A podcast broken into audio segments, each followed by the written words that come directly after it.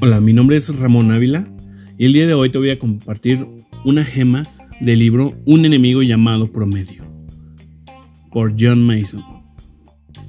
El mejor momento de tu día es ahora. El retraso innecesario es un asesino. Cuando decides matar el tiempo, empiezas a matar los dones y el llamado que Dios ha puesto en tu vida.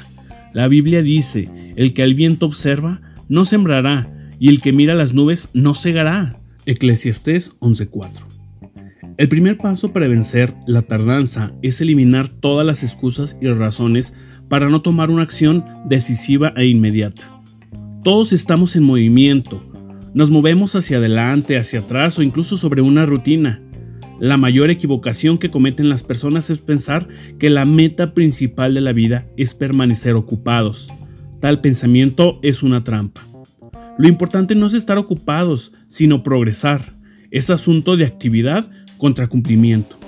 Un caballero llamado John Henry llevó a cabo un experimento con orugas en procesión. Se les llama así porque tienen el hábito peculiar de seguir ciegamente la una a la otra, sin importar cómo estén alineadas o a dónde vayan. Este hombre tomó un grupo de estas pequeñas criaturas e hizo algo interesante con ellas. Las colocó en un círculo por 24 horas las orugas siguieron una a otra dando y dando vueltas. Entonces hizo algo más. Puso a las orugas en un platillo lleno de hojitas de pino, que es su comida favorita.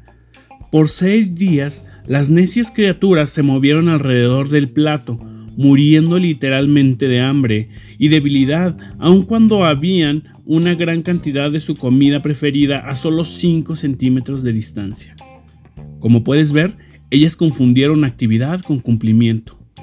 A los cristianos se nos debe conocer como quienes hacemos cosas grandes para Dios, no como los que simplemente hablamos de ellas, quienes aplazan innecesariamente son mejores hablando que haciendo.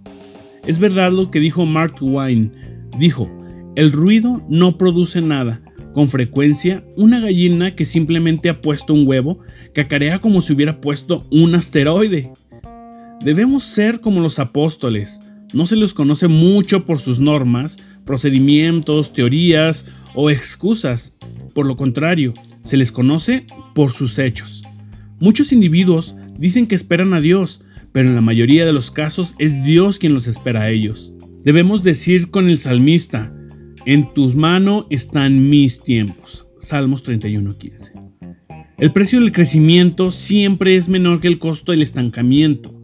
Como dijo Edmund Burke, lo que se necesita para el triunfo del mal es que los hombres valiosos no hagan nada.